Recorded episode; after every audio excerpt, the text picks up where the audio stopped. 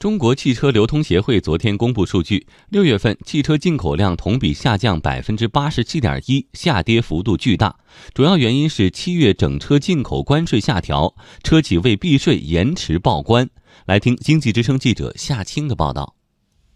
中国汽车流通协会发布数据，六月中国汽车进口量为一点五万辆，同比下降百分之八十七点一。数据还显示，今年前六个月累计进口汽车四十五点二万辆，比去年同期下降百分之二十二点一。进口车下滑幅度如此之大，在历史上都比较少见。不过，全国乘用车市场信息联席会秘书长崔东树说，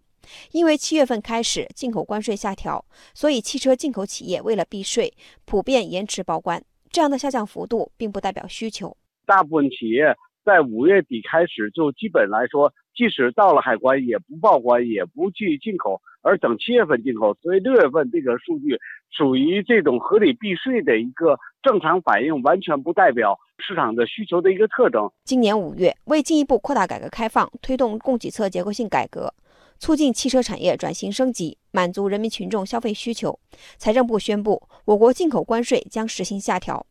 从七月一号开始，降低汽车整车及零部件进口关税，将汽车整车税率为百分之二十五的一百三十五个税号和税率为百分之二十的四个税号的税率降至百分之十五，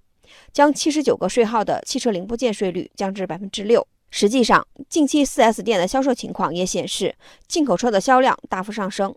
深圳鹏峰汽车销售服务有限公司销售经理崔恩涛。我们整体的一个销量在降税以后的话，我们上浮大概在百分之十到百分之十五之间。呃，目前为止的话呢，我们欧洲进口的车辆基本上呃都已经断货了啊。不过，同样是进口车，相对于欧洲进口车的销售火爆，美国进口车的销售则进入了冰点。根据国务院关税税则委员会发布的公告，从七月六号开始，对原产于美国的汽车加征百分之二十五的关税。按照目前的关税征收，意味着进口车下半年的格局是百分之八十的车型享受百分之十五的关税，剩下百分之二十的进口车将征收百分之四十的关税。崔东树说，福特、林肯、别克等原产于美国的进口汽车价格上调，竞争压力大大降低，销量已经出现大幅下滑，尤其是通用汽车。通用品牌在中国市场表现来看，压力重重。这俩月表现已经下滑了百分之十以上吧，甚至可能更高数据。这个压力是极其巨大的。而对林肯等这些车型的话，应该说在国内市场将面临巨大的影响，所以他们只能加快国产化进度。不仅如此，影响通用汽车的还有美国自己的关税政策。因为七月六号，美国开始对第一批清单上的八百一十八个类别、价值三百四十亿美元的中国商品加征百分之二十五的进口关税。